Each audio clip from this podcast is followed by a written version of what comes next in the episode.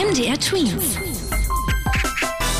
Dein 90 Sekunden Corona-Update. Tag um Tag sinkt die Zahl der Corona-Erkrankten. Das heißt, von den in Deutschland etwa 157.000 gezählten Infektionsfällen mit dem Virus sind immer mehr geheilt. Genauer gesagt, nur 37.000 davon sind gerade mit Covid-19 erkrankt. Die anderen haben die neuartige Lungenkrankheit erst einmal überstanden. Das ist eine gute Nachricht, denn so werden die Krankenhäuser wohl erstmal nicht überlastet.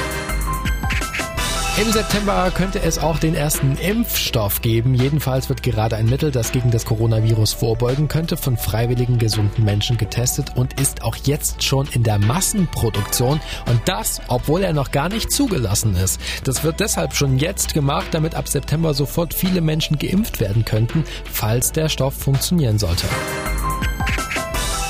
Die Sommerferien könnten anders aussehen, als wir sie mit Urlaubsreisen und Ferienfliegern so kennen. Denn die Politiker wollen die Reisewarnungen verlängern. Bis zum 14. Juni heißt es erst einmal, dass man nicht in andere Länder verreisen soll. Dieser Termin könnte aber nochmal verlängert werden. Momentan sind auch viele Grenzen geschlossen. Allerdings sprechen die Politiker in Europa darüber, ob man da im Sommer eine Lösung finden kann. Fest steht da also noch nichts. MDR Twins. Dein 90 Sekunden Corona-Update.